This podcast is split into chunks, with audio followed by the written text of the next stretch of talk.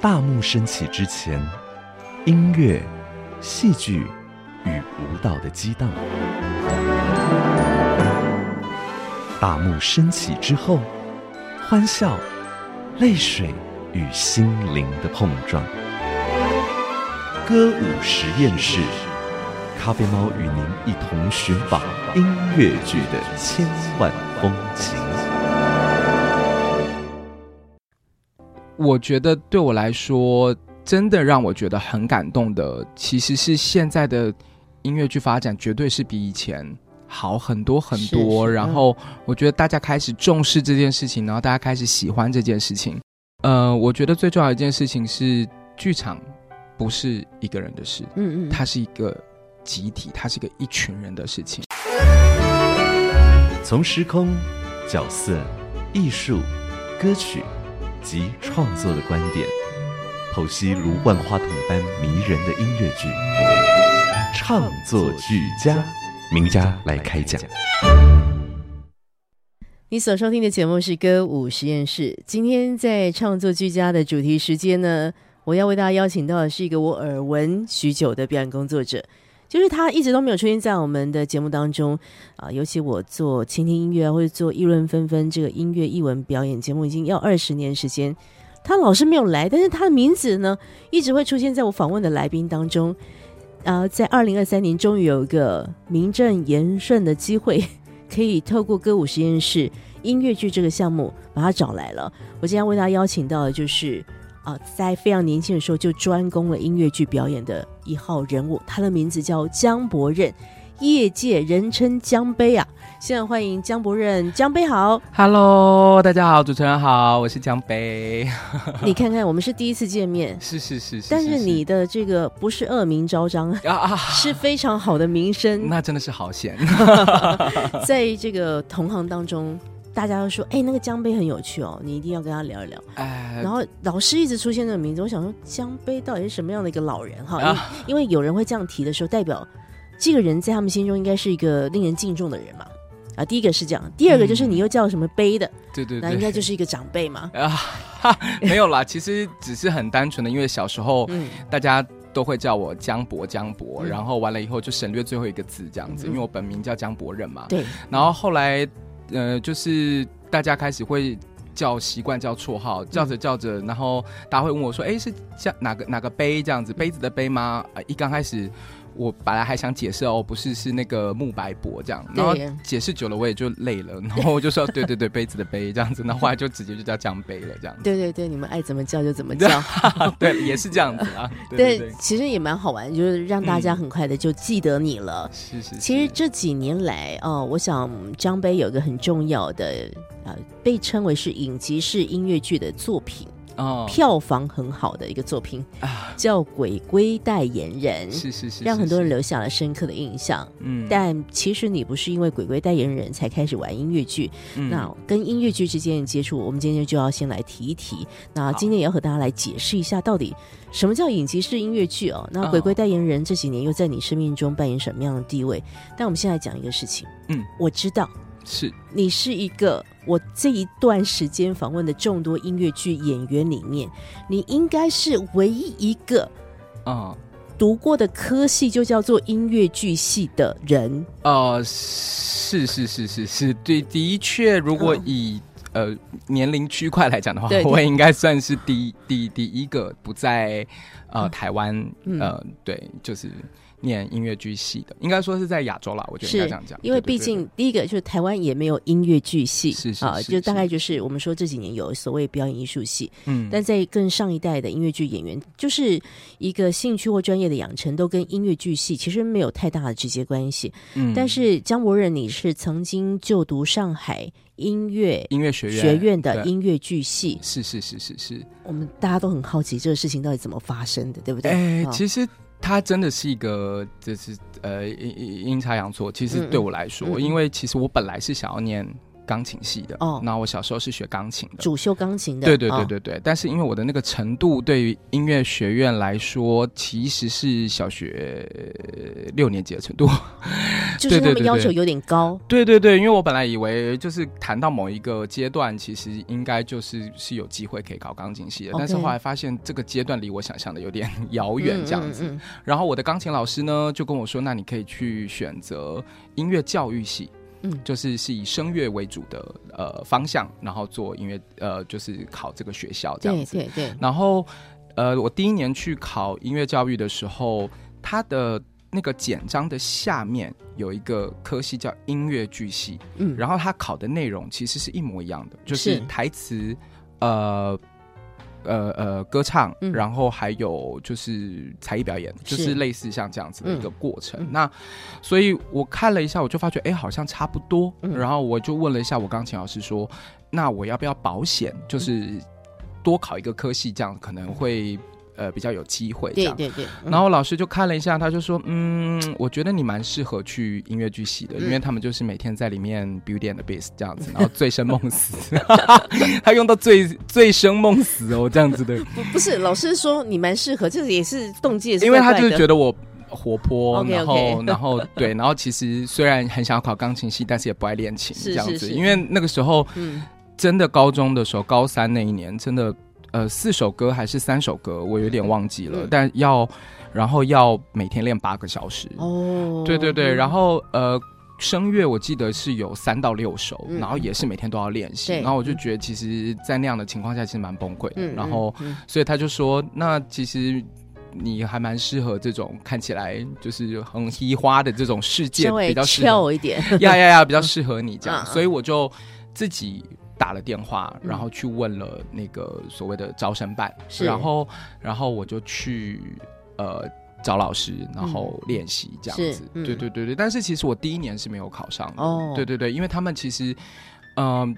招收招生只有二十五个人，但是实际上考我那一年可能有个一万一万多，对，数字嗯，其实落比是很大的，其实这个已经不是很恐怖的，就是有其他的学校，比如说什么北电啊，或什么，都是其实、呃成千上万的人在考。我前些日子因为很多有网络影音的嗯这种传递嘛，是是是，因为我是我们是广电的背景的。嗯哦，哇！我嗯看到有一个女孩发现她自己考考上你刚刚说的北电，嗯，那全家人起来欢呼啊！对啊，我想，说，哇，台湾那个广电系不是一个，不能讲说很简单，嗯。但也没有说困难成什么样子。我我觉得算是基数比，哦就是我觉得因为人真的太多了，对对然后所以其实大家都想要走这一条路，那就会变得比较门槛就会稍微高那么一点点。总之，第一年虽然呃这个没有成功，但你还是不放弃。我觉得就是算更确定自己真的很想要做这件事情，是对对对，但是虽然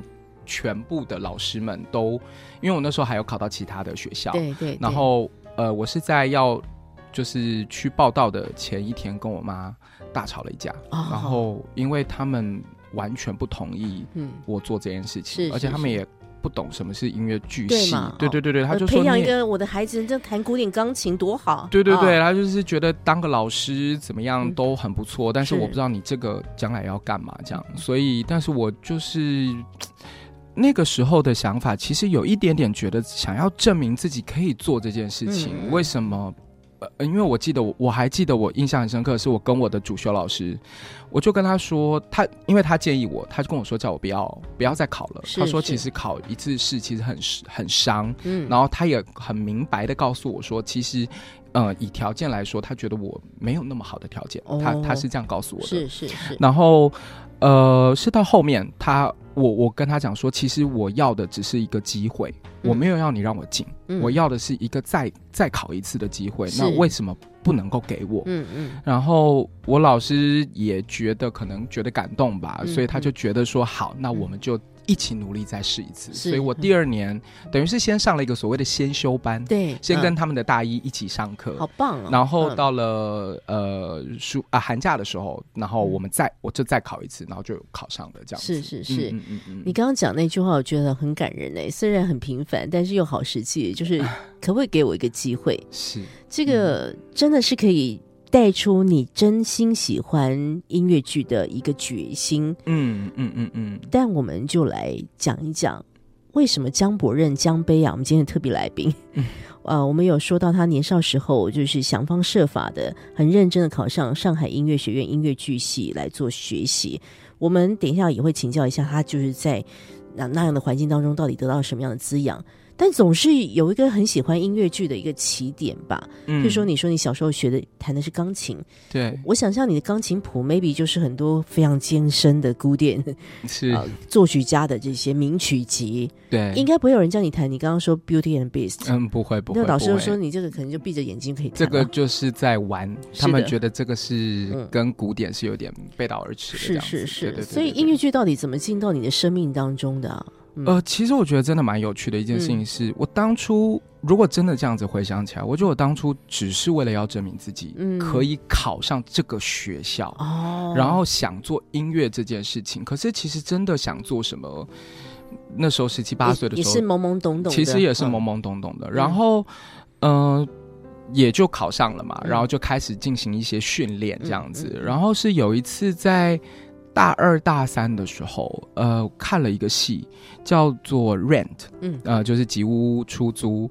然后经典的百老汇作品。对，啊然后那时候其实我也不知道我自己到底喜欢什么。嗯其实真的真的是一个呃很有趣的事情，但是那个时候那个瞬间就好像被打打到了一样，哦。就是好喜欢这个作品嗯，那、嗯。喜欢到呃我连我毕业的论文都是写研究这个戏。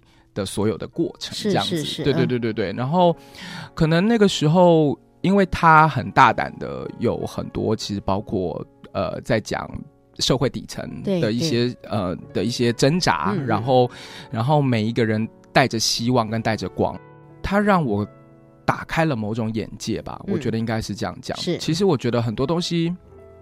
呃，歌舞是一种形式，然后可是里面的议题、想法，然后跟面对世界的方式，我觉得这个是我一个很大的一个启蒙。是然后我觉得能够用自己的声音、用自己的身体去展现这件事情，我觉得好像在那个时候就留下了一点点种子吧。对我来说，嗯，我们呃爱上音乐剧，每个人有不同的关键性的作品，是，其中四大名剧就先别说了。嗯，再来最常被提到，其实包括了吉屋出租，是，很佩服。就像你刚刚说的，我们在意的就是，哇，他在那么多年前就可以去谈，可能很多人觉得不想去碰触的那些议题，是，然后那些所谓的穷困潦倒的，在那个繁华大都会当中显得那种强烈的对比哦，其实对。对看的人来说，其实造成很大的一个震撼。是，哦，嗯，我觉得尤其是那个时候时候看到的是一种自由感。嗯，我说那个自由比较像是心灵上的自由是，而嗯。身为音乐剧学生，就是音乐剧系的学生，对，我呃想到将来有一天我可以站在舞台上面去表达这样的自由，嗯然后引发这些共鸣，我那个时候我觉得是一件很嗯，你要说了不起嘛，或者是说是一件很幸运，而且我觉得是很伟大。那个时候，那个时候年轻的时候，觉得是一件很伟大的事情。是是嗯嗯。嗯如果有一天我也可以透过一个小小表演对别人带出了一些某些影响的话，是。你那时候也许有想着这个事情，是，虽然不是想的很用力，虽然不是要让自己变成伟人，对，但总是在那个刹那，你发现了音乐剧的一个神奇的力量。对既然谈到了这个吉屋出租哦，嗯也许我们来回顾一段 Rent 的歌吧。这个音原声带也超级好听的，是，它已经是我们心中的一些经典了。没错没错。你想推荐哪一段作品？我想要推荐的是，我一直很喜欢那时候看到很惊艳的那个角色，就是里面的那个 Angel，、嗯然后他唱的 Today for you, Tomorrow for me，、嗯就是我我一直觉得他就是一个在社会所谓的那个时候嗯刻板印象的所谓的社会底层的底层，嗯。可是他的出场都是光鲜亮丽，那个光鲜亮丽嗯。其实不是外形的光鲜亮丽，是自信？对，嗯。是那个自信，是那个自由的崇尚，然后他对于呃他自己的生命的那个爱，是对，嗯所以其实他的出场也让我觉得很惊艳，这样好。，我们来回顾一下啊，这是我们今天访问的演员江伯任江杯推荐回顾《吉屋出租》当中的 Today for you, tomorrow for me。Tomorrow for me, today for you. Tomorrow, mommy, we agreed on a fee. A thousand dollar guarantee, tax free. And a bonus if I trim her tree. Now who could foretell that it would go so well? But sure as I am here, that dog is now in doggy hell after an hour. Evita in all her glory. On the window ledge of that 23rd story, like Thelma and Louise did when they got the blues. Swan dove into the courtyard of the Gracie Muse. Today for you, tomorrow for me. Today for you, tomorrow for me.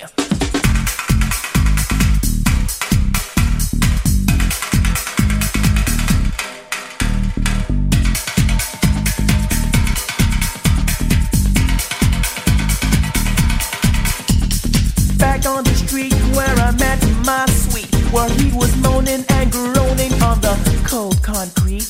The nurse took him home for some mercurochrome. Then I dressed his wound and got him back on his feet, singing today for you, tomorrow for me, today for you, tomorrow for me. I say today for you, tomorrow for me,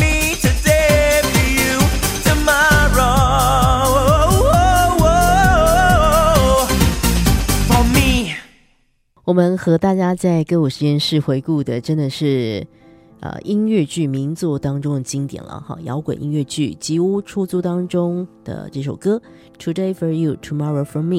今天来推荐这个歌的是音乐剧的演员，他名字叫江伯任江杯。事实上，江杯不只是个演员，他做的事挺多的。然后等一下，也许我们会谈谈他有个生活重心，其实是在做歌唱的指导。嗯这个是我很佩服的事情。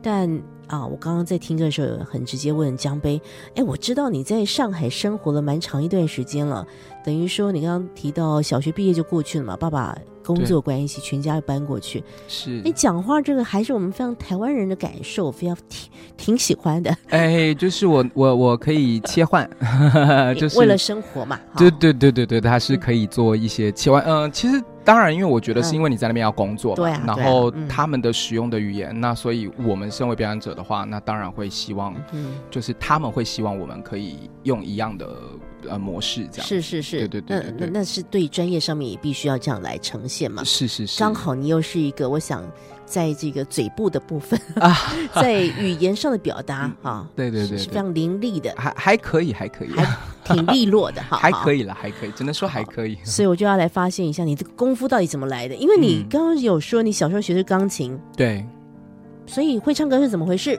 嗯，然后呢，要演戏又是不一样的事情喽。对，所以这些事情，这些专业到底是怎么样来来到你生命当中的？呃，嗯其实就是当知道自己要做什么，然后完了以后也顺利的考进学校以后，当然就是学校的课程的嗯设、设置嘛，嗯那我们就是跟着这个学校的安排。但是在呃中国的部分，就是呃，其实音乐剧系其实在每一个。呃，学校都会有开设，嗯嗯。其实，然后在不同的类别里面，其实你的主攻的项目其实会有点不一样。是。比如说，呃，北京舞蹈学院，它会其实是以舞蹈为专项，嗯然后上海戏剧学学院呃上海戏剧学院的这个呃音乐剧，它会是以表演为专项。是，那我们学校其实就是以呃音乐为专项，所以其实是嗯。呃课程的设置上面来讲，我觉得我们学校的特色就是声乐课相对来说多一些些。哦，像我们那个时候就是一个礼拜会有三堂声乐课，大一、嗯。大二的时候，嗯嗯。然后 到大三、大四的时候，相对来说就会少一点点，但是也都是会有固定的课程。所以声音训练是很基本的，没错没错，这是嗯我们的主修。对，然后我们的舞蹈课，然后表演课嗯相对来说没有那么多，可是其实接触的种类也会比较多。嗯然后到了大三以后，其实还有所谓的剧目课程，就是我们必须要学学习这个剧目。那当然还有合唱训练，然后视唱练耳训练，就是音乐的基础的这些训练。嗯嗯对对对对，嗯嗯嗯其实应该就是，呃，相对来说，那个年代对我对音乐剧其实还是没有那么了解。是，但是我觉得就是他们就是在学校里面设置他们认为可能觉得蛮重要的课程嗯这样子，嗯嗯。嗯嗯。嗯嗯所以在上海啊、音乐学院音乐剧系，哦对，我觉得你这样听起来就是从基本功开始去做学习。嗯，。没错，但是我们又回来刚刚一开始所提到的，嗯，其实你只是争一口气，对。那你不排斥了，所以你就考上了这个系。对。所以你对音乐剧其实的理解本来就是懵懵懂懂的，是，喜欢归喜欢，嗯。但是你后来能够成为一个真的是专业的表演工作者，嗯。总是在你的技能上面，啊、嗯。好像是被发现，或者被鼓励，或是被注意到了。是。因为我想你你说这个戏本来竞争也是很激烈的，对。所以考进去，我想每个人都能唱、能演、能跳，应该都是大家很基本的。对。但是能够长出自己的一个花朵，而且你其实，在毕业之后也在上海的麻花嗯开心麻花工作了很长的一段时间。其实我应该是先嗯。回来台湾是是是。工作，哦然后是演完《天天想你》，大概二零一六年的时候，嗯。然后也是呃，因为我学长在开心麻花，嗯嗯然后他打电话来跟我说，他有一个角色，嗯，他找不到人，是，他想问我有没有机会飞过去嗯，试一下，对，然后。我就想说，好，那如果这是一个机会，那我就试试看。嗯嗯嗯所以也就有一点，嗯对，也是一切都是也是意外啦，是是就是插曲。对，所以成为一个表演者，哈，你要不要谈谈那个过程？是被什么样的机会被听见了、被看见了？不然嗯你先，嗯你看你们整班应该都很有这个能耐吧？哦，呃，其实还记得自己第一次演的作品吗？音乐剧的。呃，在台湾的第一部作品其实是《隔壁亲家》。哦，嗯，对对对对对，嗯。也是都呃，嗯。我其实一直都觉得我是一个很幸运的人，嗯嗯，然后呃，能够被大家喜欢，这是这是蛮真实的话，嗯。就是我觉得其实千千万万的演员太多了，然后我不是一个我不是一个很有自信哦的演员，曾经，嗯。因为我在学校一直都是，呃，虽然我的成绩不错，是。可是我的老师始终告诉我说，呃，我唱的嗯。就是技术上或者是条件上没有那么好，他很也很直白的跟你讲。很直，白的跟我说，哦。但是他曾经告诉过我说，但是我身上拥有别人没有的一个东西，嗯。就是他说是心，他说因为唱歌是需要有感受的，他觉得我唱歌是有感受的，嗯嗯嗯，然后他说这个东西会带你走很久。哇，对对对，然后然后他说，呃，他也跟我讲过一些很有趣的话。他说，善良是一种选择，如果天生都是就是善良的人，那你对于世界的感受就会很不一样。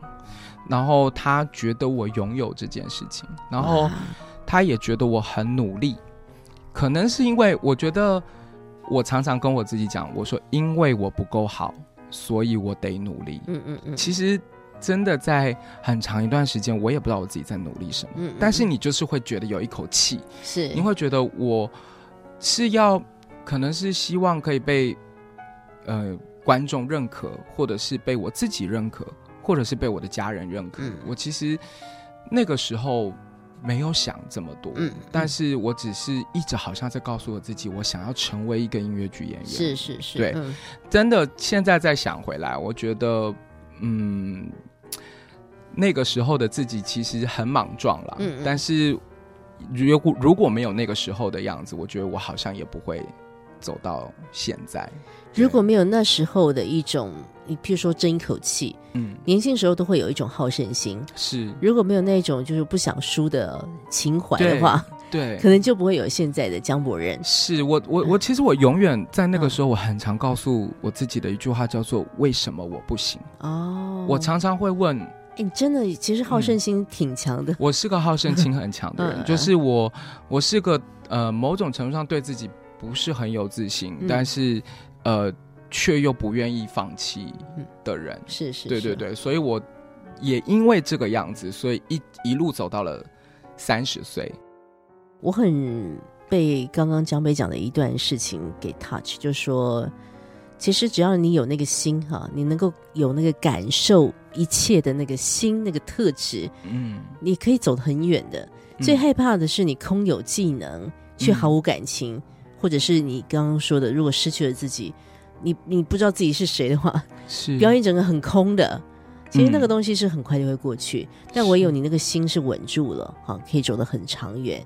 尤其对于一个表演工作者来说，你刚刚提到，虽然我也曾经有过没有自信，但总是要让自己能够自信的肌肉给锻炼起来嗯。啊、因为尤其对一个表演工作者来说，这是其实是很重要的事。嗯我们来谈一个你的目前工作的重心之一哈，就是关于歌唱指导。啊，你常常会啊、要服务，就是他本来就是要做表演工作的对，好朋友，然后他们要在歌唱上面有点进展，是。是是，所以我很好奇，身为歌唱指导，你会特别希望教给每一个学生的，可能会有，当然会因材施教了，嗯。可是一定会有一些是你很坚持的，对，我觉得其实你唱的怎么样都都可以改变，嗯嗯嗯，唯一就是你对于你想要成为一个什么样的人，你你希望可以唱什么样子的歌，你希望透过你的声音里面让怎么样让别人认识你，我觉得这个才是可以走很远的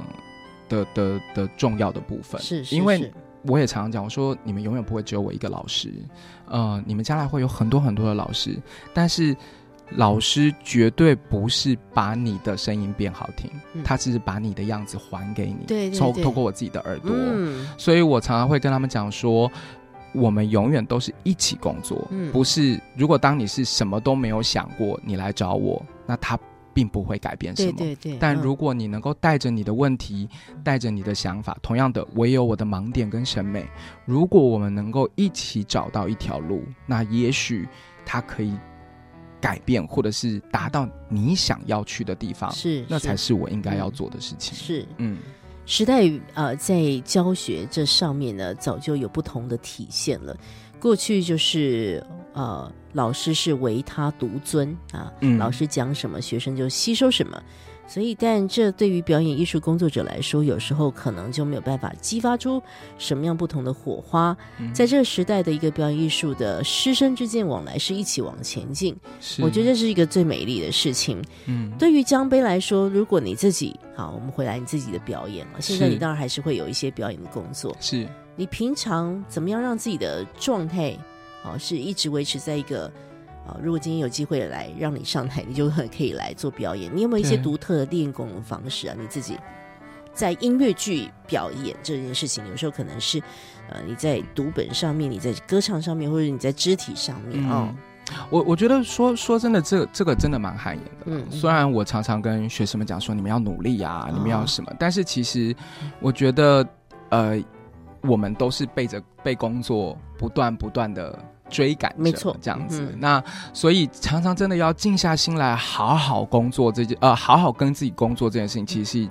有的时候是很困难的。是的，是的。但是我觉得我可以做到的一件事情是，因为我自己喜欢唱歌，对，我觉得喜欢这件事情真的是很有趣的，就是他当你喜欢了以后，你会慢慢发现一件事情是，很多的困难都会被迎刃而解，嗯，你不需要努力，哦。因为你喜欢，你就就会这么去做了。是的，是。当你说你要努力的时候，你可能就要思思考一下，是不是你没有那么喜欢，或是你得有点。勉强，是是是，所以我常也会跟我的学生，也跟我自己讲，我觉得嗯。当你喜欢这件事情的时候，你是不需要努力的。嗯，嗯。然后，这句话应该变成 slogan，然后大家想说，哦，这个世代又被你们乱翻转，不是啦，我们是有后面一句的，对不对？呃 是是是是。所以我觉得，因为嗯。演员的工作其实嗯更多的时候，我觉得除了技能上的训练，当然我自己是没有停止上过课的，在歌唱上面，就是我是教学的过程里面同时在上课，嗯所以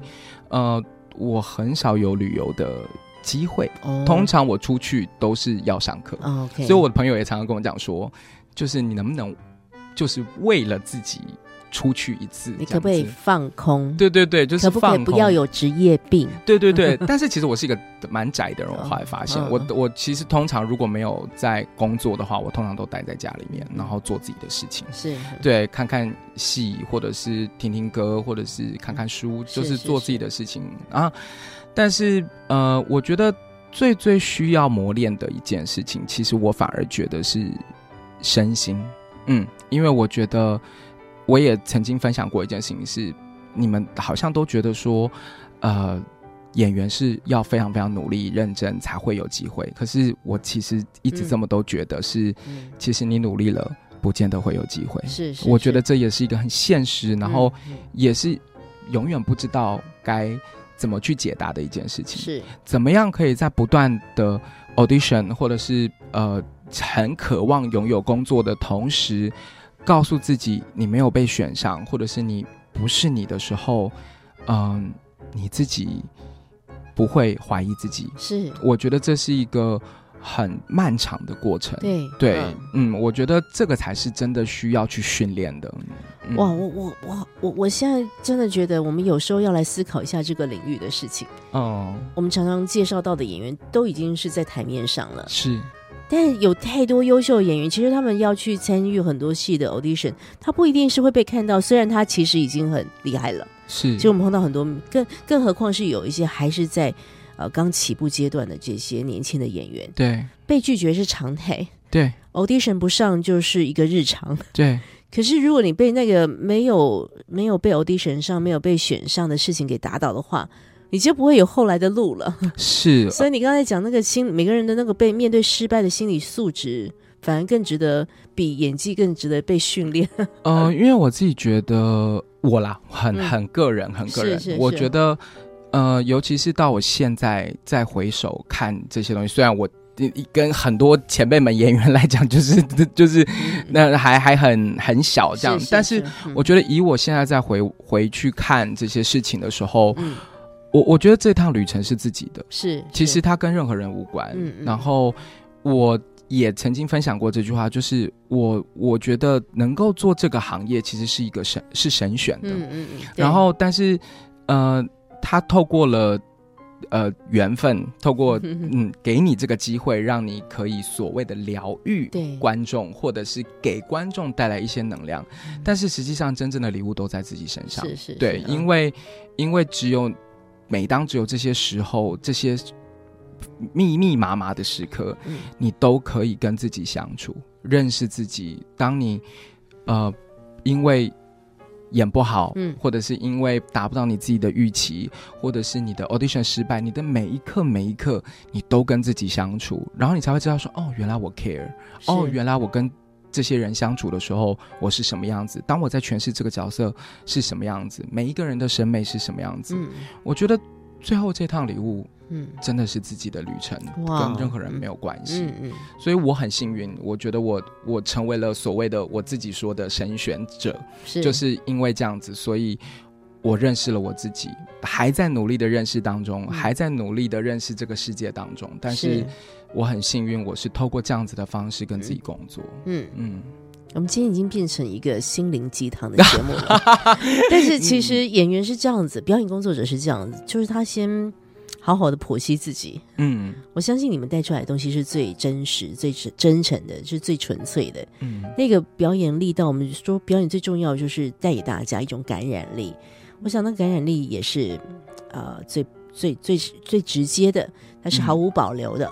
是。今天和大家一起来访问的是表演工作者啊，我们觉得他真的很有趣。今天已经要给他一个心灵导师名号的江伯任江杯。不过我们来回顾一下，嗯说实在，我第一次虽然我们是今天第一次面对面啊、是但是那么多年前我第一次看到你表演，嗯，那真的是挺久以前的事情了。哇，你是说就是我天天想你那个音乐剧，也是我第一次看到你，是是是是第一次看到江伯任这个名字。是然后这是谁？因为你知道我们以前有个，你一定知道，哎，maybe 你不知道，我们小时候有一个很很有名的演员叫江后任，你知道吗？啊，我知道我知道，因为你这个名字，我想说，哎，差一个字，啊，对不对？但年纪真的差很多了。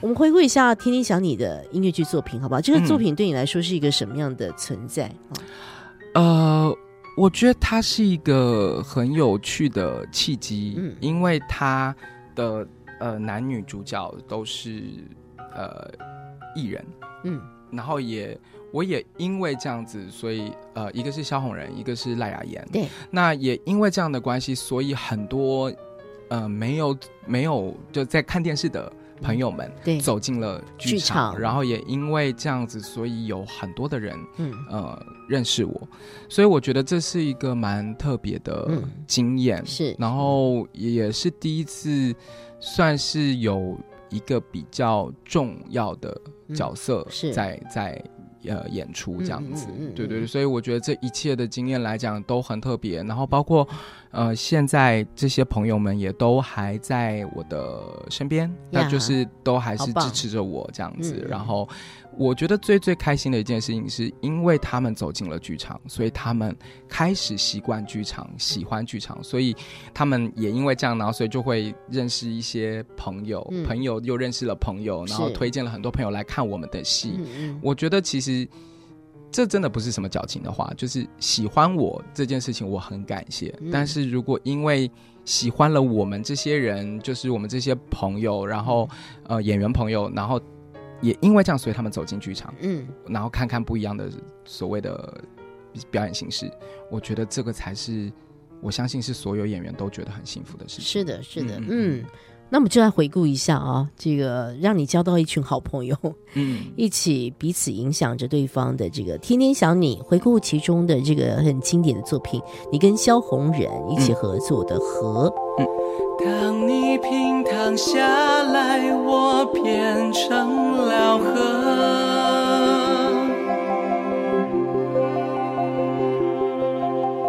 围绕你的颈肩，在你唇边干涸，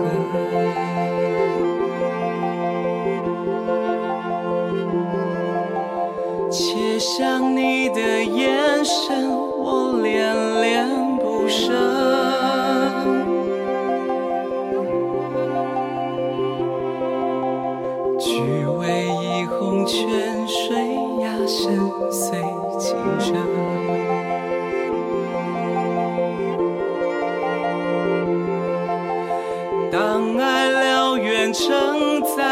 徐徐侧身，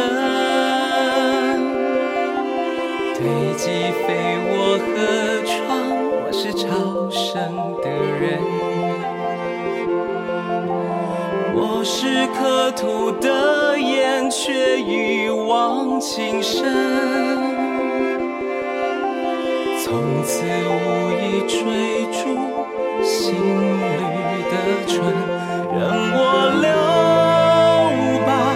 层层冰川。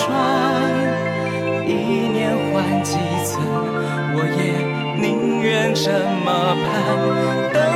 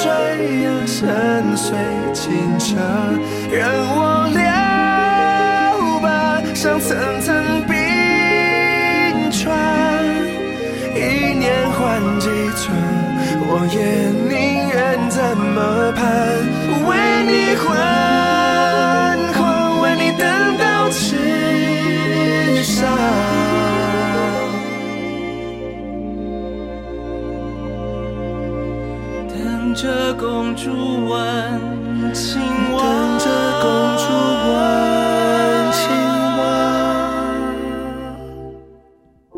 为你进行的节目是歌舞实验室。今天在创作居家的主题时间，超级开心，为大家邀请到的是一个表演工作者，也是一位歌唱指导，更是许多优质音乐剧的创意发想者。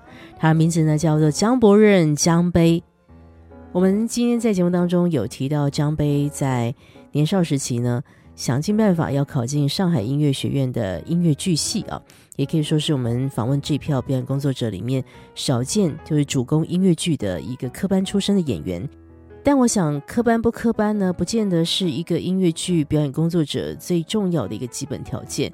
我想，身为一个表演艺术工作者，最重要的还是关乎于那个热忱吧。这边我也来请教一下江北，我们今天既然谈音乐剧，所以我真的很好奇，你觉得音乐剧对你来说到底是什么呢？在你那么年少的时候，其实只是争一口气要学音乐剧，但你不见得理解音乐剧是什么。但这么多年过去了，哦，音乐剧对你来说是什么？我觉得音乐剧对我来说真的是一个认识自己的过程。嗯，其实或者是说我能够站在舞台上面，我觉得都是认识我自己的一个过程。然后它和别人无关，所以但我很幸运用这样子的方式来去呃面对，或者是来去认识自己这件事情。嗯。对，所以音乐剧对我来说像是一个敲门砖，嗯。然后敲的那个其实是自己。啊，对对对嗯对对，你嗯，都一直在自省哈，一嗯自省嘛，我觉得应该是说自我，嗯，也不能说疗愈吧，我啊觉得应该就是自我了解的一个过程。是是，是。对对对对，好，所以在这个不断的了解过程的一嗯个这样的经验值当中，是。我们接下来要来谈一下，啊呃，就是说我们这几年常常看到你的名字出现，跟一个卖的很好的音乐剧，哎。这样把它粘在一块，这是我觉得很开心的事情。呃，我我们以前早年在介绍音乐剧的时候，都是啊，拜托听众朋友啊，一定要进剧场去买票啊，要实际行动来支持。当然，现在还是有一些作品我们要很努力的帮大家推，我很嗯乐意。是但最近这一年哦，我在介绍音乐剧的时候，口吻已经不一样，我就会一直质问来宾说：为什么你都没有赶快告诉我？我连票都没来不及买，啊就已经卖完了。大家上节目就是一种呃分享他们现在做的事情，已经没有卖票压力了。啊，还还还是有啦，还是还是是有还是有对对对对好对对，所以我要讲的就是你所参与的一个其其实挺畅销的，嗯叫做影集式的音乐剧对《鬼呃鬼代言人》。是是是，这个影集式的音乐剧，让大家长点知识。你们怎么样界定这个词啊？呃，其实我们不是影集式音乐剧哦的始祖，对其实呃，就是呃，早期在唱歌集有这个纽约台客，应该是这样子，嗯。然后跟呃 C Musical 的不读书俱乐部，其实他们就是嗯、算是比较影集式的嗯，呃先锋这样子，，嗯，但我个人的启蒙嗯。其实是台南人剧团的 K 二四。那时候我真的哦好喜欢这部戏，他度他的 DVD 在我当兵的 时期度过了一阵，就是陪伴了我过很长的一阵子，这样我没事就会看这个戏这样。嗯然后我我很喜欢这个这个呃感觉，就是我常常会觉得就是。呃，电视里面会有一集一集的，所以大家要一集一集这样子追，然后慢慢的知道发生了什么。那我有在想说，那在剧场里面有没有可能发生这样子的事嗯情？嗯嗯，那当然也不是只有我想到这件事情，然后呃，只是我们比较晚发生。是，是然后但是鬼鬼代言人这个题材，其实是我在上海的时候，呃，有一次想到的，想要把它透过故事的方式。我觉得应该不是说跟观众嗯告诉观众，而是是一起提问，嗯就是或者是听听，嗯把我自己的提问提出来了以后，然后听听观众有没有什么样子的想法，对这样子对嗯然后也因为这样，所以认识了一群朋友。其实，呃，对我来说，我是小小的种子，嗯然后真正让他们发芽的，其实，呃。至少在编剧团队上面，其实包括像第一集，呃，跟我一起共同就是完成他的文文本编剧，就是阿海，是，然后跟第二集到第九集的失纯，其实我觉得这个只是一个开始，嗯但是真正让它发芽，让它最后完成的，包括导演小马，就是还有很嗯我们的主演华丽，所有的演员，包括音乐康宝这些，嗯就是其实就是一群人一起完成的一件事情。是是，嗯。啊，这是我们所提到的江伯任江杯，他在一个不不小心想到的一个主题。嗯，鬼鬼代言人，他把这个想法跟他周边身边朋友来讲述之后，大家用各自的专业，比如说写本的开始写本了，写音乐嗯开始写音乐，演员就进来了。对，这个推出的系列作品影集式音乐剧就是《鬼鬼代言人》，已经有演到第九集了。对对对，哦然后他是今年七月份封箱，是的，就是我们是呃二零一哦，我很怕讲数字，因为我啊。真的是一个数 数字笨蛋。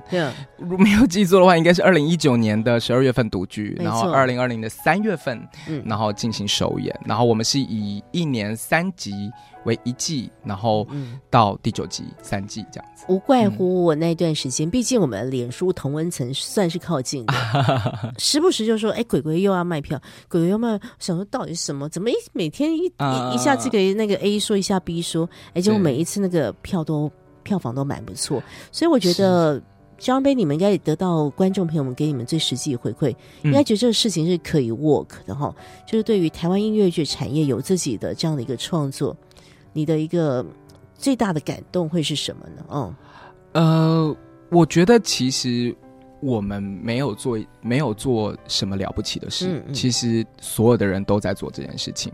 那我觉得票房很好，观众很喜欢，我真心真心的觉得很感恩，然后可以跟大家一起呃完成这件事情，真的除了感恩没有别的。嗯那我觉得对我来说，真的让我觉得很感动的，其实是现在的音乐剧发展绝对是比以前好很多很多。是是然后我觉得大家开始重视这件事情，然后大家开始喜欢这件事情。那我觉得。剧场啦，我觉得应该这样讲，不只是音乐剧。那我只是因为我刚好是音乐剧演员，然后或者是音乐剧的创作者。嗯那呃，我觉得最重要的一件事情是，剧场不是一个人的事，嗯嗯，它是一个集体，它是一个一群人的事情。是，所以，当你觉得很孤单的时候，无论你身为身处在什么样子的身份里面，你觉得很孤孤单的时候，嗯。其实你再望望去看看周围的人，大家都在努力的，呃，把自己的热情、自己的肝、嗯。自己的燃烧啊，呀，不断的在燃烧嗯。这件事情的时候，然后再加上现在的观众也开始愿意更多的走进剧场，嗯我觉得太幸福了。是，我觉得这是一个嗯。很幸福的事情，这也不是我曾经觉得嗯。会这样发生的时候，因为那个时候以前常常就像你说的，嗯，哎呦，一定要买票啊，或者是哎哪里有节目，好像还要跟大家推荐。但是现在好像大家都会自主的，就是有各种的呃呃发现，然后有各种的推荐这件事情，是是。我觉得嗯，真的蛮幸运的。嗯，总是会呃慢慢的养出一批知道你们在做什么的那样的一个受众。啊，是当然前端是因为你们也把自己照顾好了，你们也把自己想要讲的故事用你们所擅长的方式给把它整理好了，嗯啊、把它用专业的方式来呈现，我想自然就会吸引到懂戏的朋友。啊、虽然鬼鬼代言人要封箱了，但谁不知道明年会发生什么事情？接下来还会有一些新的作品。是是是，哦呃，这些作品都正在努力当中，嗯然后努力创作当中，希望明年很快可以跟大家见面。嗯，真的很期待哦。希望之后能够再邀请到江杯来跟我们说说他日后的一些创作啊。那今天既然提到了鬼鬼代言人，我们就送上这其中的一段合唱的歌曲《兄弟之间的情感》。这个作品叫做《你是我哥，我是你弟》啊，也考验着歌者的合唱功力呢。今天要非常感谢江博任江杯的分享，谢谢，谢谢大家。一扇没有阳光的小天窗，破旧的玩具散落在地上，有一对兄弟年纪一样大，常常互相争吵，互不相让，那是一个平凡的日常。男孩们吵闹的时光，但今天和往常不一样。原本该是哥哥的新衣裳，妈妈把它穿在弟弟身上。说：“今天先不要跟弟弟讲，今天不要跟弟弟讲。他说走吧，走吧，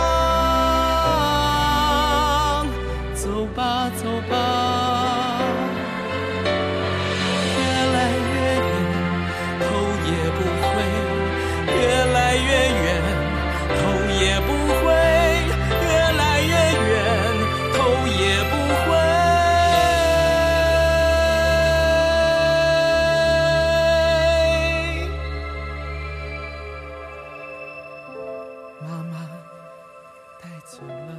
歌舞实验室节目获文化部影视及流行音乐产业局制播补助，谢谢收听。